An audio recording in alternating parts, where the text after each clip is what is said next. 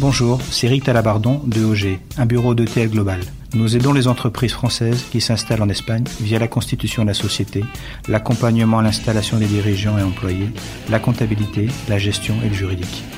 EOG réunit une équipe de professionnels, spécialistes en création de PME, qui souhaitent développer une activité en Espagne, avec un interlocuteur unique, francophone et une méthodologie française. Nous sommes ravis d'accompagner le podcast Tous les chemins mènent à Barcelone. Tous les chemins. Mènent à Barcelone. Parcours, carrière, réussite, échec. Un podcast d'Aurélie Chameroy sur Equinox Radio. C'est la rentrée et déjà la quatrième saison de Tous les chemins mènent à Barcelone. J'en profite pour vous remercier de nous écouter et vous demander un petit service. Si vous nous écoutez sur Apple Podcast, mettez-nous un commentaire et des étoiles, ça nous fera remonter dans l'algorithme d'Apple.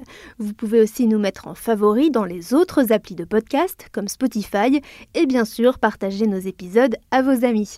Pour cet épisode de rentrée, je me suis demandé ce que la France faisait pour ses brillants entrepreneurs de l'étranger.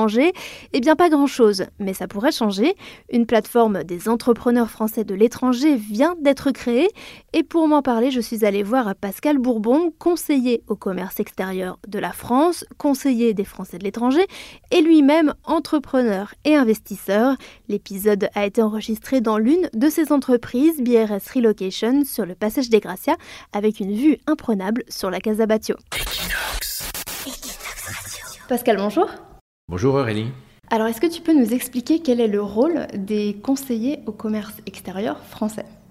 Alors, les conseillers du commerce extérieur de la France, hein, les CCEF, euh, ce sont des, personnes comme moi, hein, nous sommes euh, cinq ou six à Barcelone, qui mettent bénévolement leur expérience euh, au service du développement de la France. Donc, ils exercent au quotidien des actions concrètes en partenariat d'une part avec les acteurs publics, mais aussi avec les acteurs privés, donc les entreprises. Et on essaye de participer à la promotion et l'appui à l'internationalisation des entreprises françaises en Espagne. On est organisé, euh, moi je suis nommé, j'ai été nommé euh, en 2006, donc ça fait déjà pas mal de, temps. En fait, on est nommé par le Premier ministre, donc c'est un côté, euh, un côté officiel, officiel, mais nous sommes complètement bénévoles, même je dirais plus que bénévoles, on paye une cotisation à nos, à nos instances parisiennes hein, qui, nous, qui nous structurent et nous organisent. Donc il y a un comité national des conseillers du commerce extérieur de la France qui est, qui est à Paris, et nous sommes organisés par région, en France et euh, par pays. Donc là, nous avons un comité euh, Espagne, dont le président est Emmanuel euh, Melviac, et nous sommes en Espagne environ 50 ou 60 conseillers du commerce extérieur.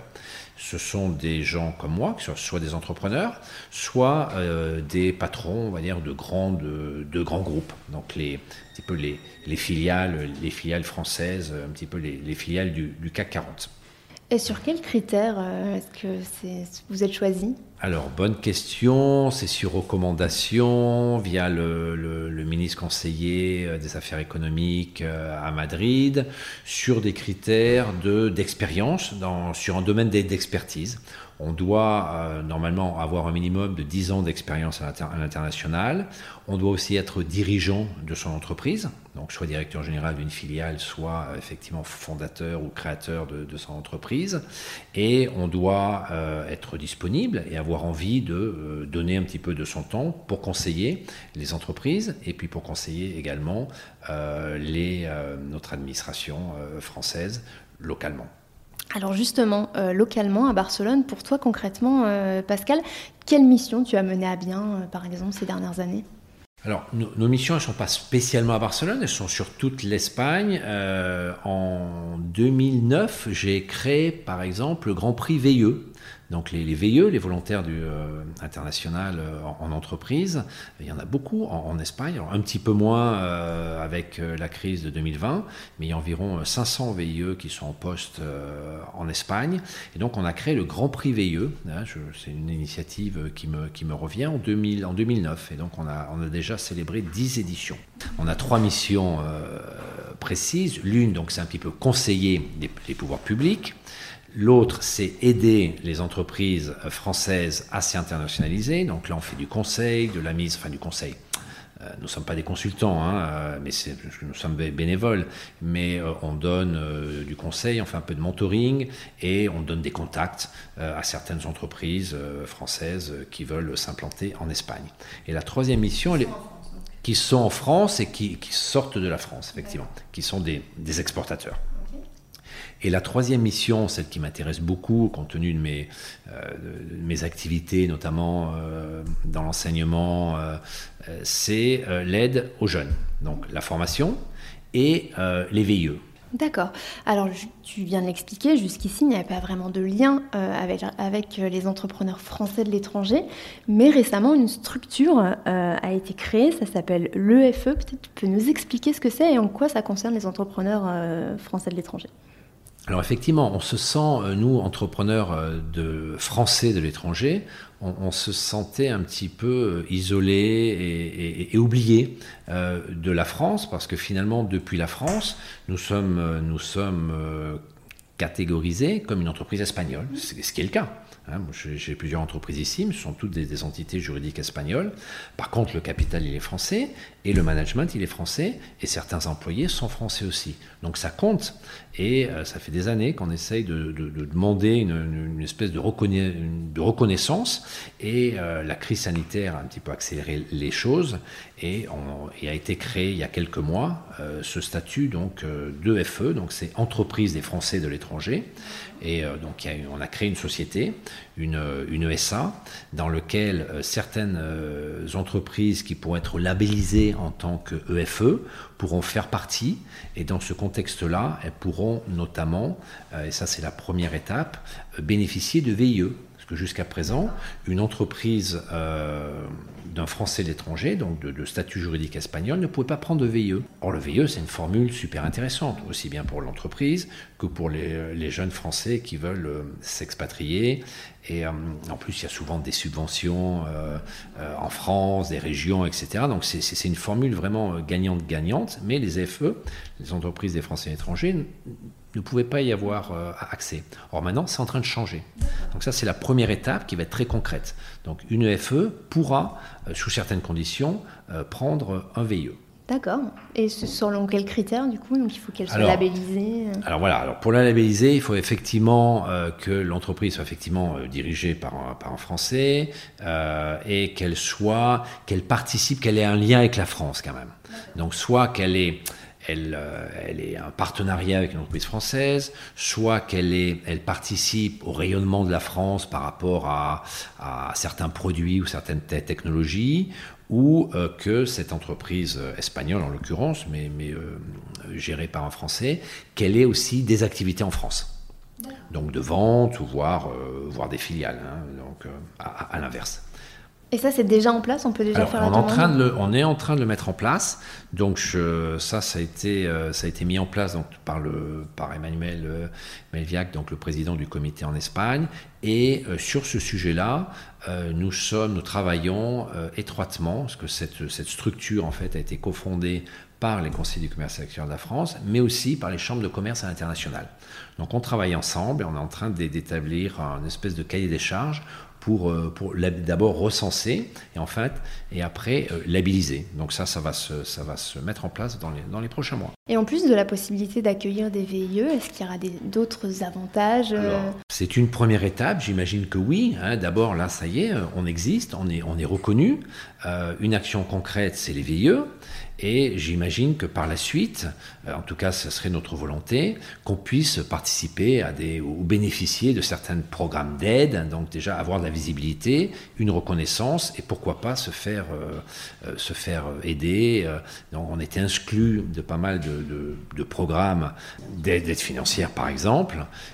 Voilà, on espère qu'un jour on pourra bénéficier de, ces aides de la même, de la même manière qu'une entreprise française en France peut en bénéficier, une entreprise de Français à l'étranger pourrait en bénéficier aussi, sous certaines conditions. Et, là, voilà, on est, on est au début, mais, mais, mais on va avancer. Tu es optimiste par rapport à ça? Oui, bah, il y a un petit peu un frein euh, parce qu'effectivement, euh, des entreprises de Français à l'étranger, bah, il y en a beaucoup, mais elles ne sont pas forcément bien recensées. Qu'est-ce que c'est une entreprise de Français à l'étranger? Et il faut quand même qu'il y ait, pour que la France euh, s'y retrouve en quelque sorte, il faut que ces entreprises des Français à l'étranger participent d'une manière ou d'une autre au rayonnement de la France ou, à sa croissance économique. Hein. il ne s'agit pas de donner de l'argent à une entreprise d'un Français de l'étranger dont tous les bénéfices pourraient aller sur notre pays, par exemple. c'est compliqué. Il faut, il faut, faire, un, petit peu, un petit peu attention. Mais l'idée, c'est celle-ci. Je pense qu'elle est, si c'est bien géré, je pense que c'est une belle idée. Alors toi, euh, Pascal, tu es euh, conseiller euh, au commerce extérieur, mais tu es également conseiller des Français de l'étranger, tout nouvellement réélu, félicitations. Merci. Également entrepreneur, investisseur, et depuis très longtemps à Barcelone. Alors quel conseil tu donnerais toi à des entrepreneurs français qui viennent s'installer, qui ont le projet de se lancer, ou même des entrepreneurs français qui sont ici depuis longtemps? Effectivement, tu fais bien de le rappeler, ça fait ouf, plus de 20 ans que je suis, je suis à Barcelone. Ben Plusieurs initiatives, euh, certaines qui ont marché, d'autres un, peu moins. Ça, ça fait partie euh, des aléas de la vie de, l'entrepreneur. Mais euh, globalement, bien installé et, et, très heureux d'être à Barcelone et aucune envie d'en partir. Euh, pour, le, pour ceux qui, qui viennent, euh, je leur dirais le même conseil, il faut vraiment venir avec, euh, avec un projet, des réserves de capital, parce que c'est toujours plus long prévu, monter une entreprise. Lever des fonds, c'est compliqué, ça prend toujours plus de temps. Ici, euh, ça prend plus de temps ici en, général, hein, je parle de. Moi, j'ai pas beaucoup. Euh, en tant qu'entrepreneur, ma principale expérience, elle est en Espagne, même si auparavant, j'ai vécu en Allemagne, aux États-Unis euh, et, en Asie. Mais là, j'étais dans un autre statut, donc je n'étais pas entrepreneur, donc je n'étais pas, pas confronté à cela. Mais je pense qu'en France, ça prend du temps aussi de lever des fonds et de, et de, faire croître son, son chiffre d'affaires. Donc, avoir des réserves euh, financières, avoir du temps, euh, être euh, résilient et patient et savoir bien s'entourer. moi, quand on me demande des conseils, est-ce que tu pourrais me recommander un bon avocat ou un bon fiscaliste et autres? J'en ai pas des dizaines à, recommander. Je crois que j'en ai, c'est sur les doigts d'une main.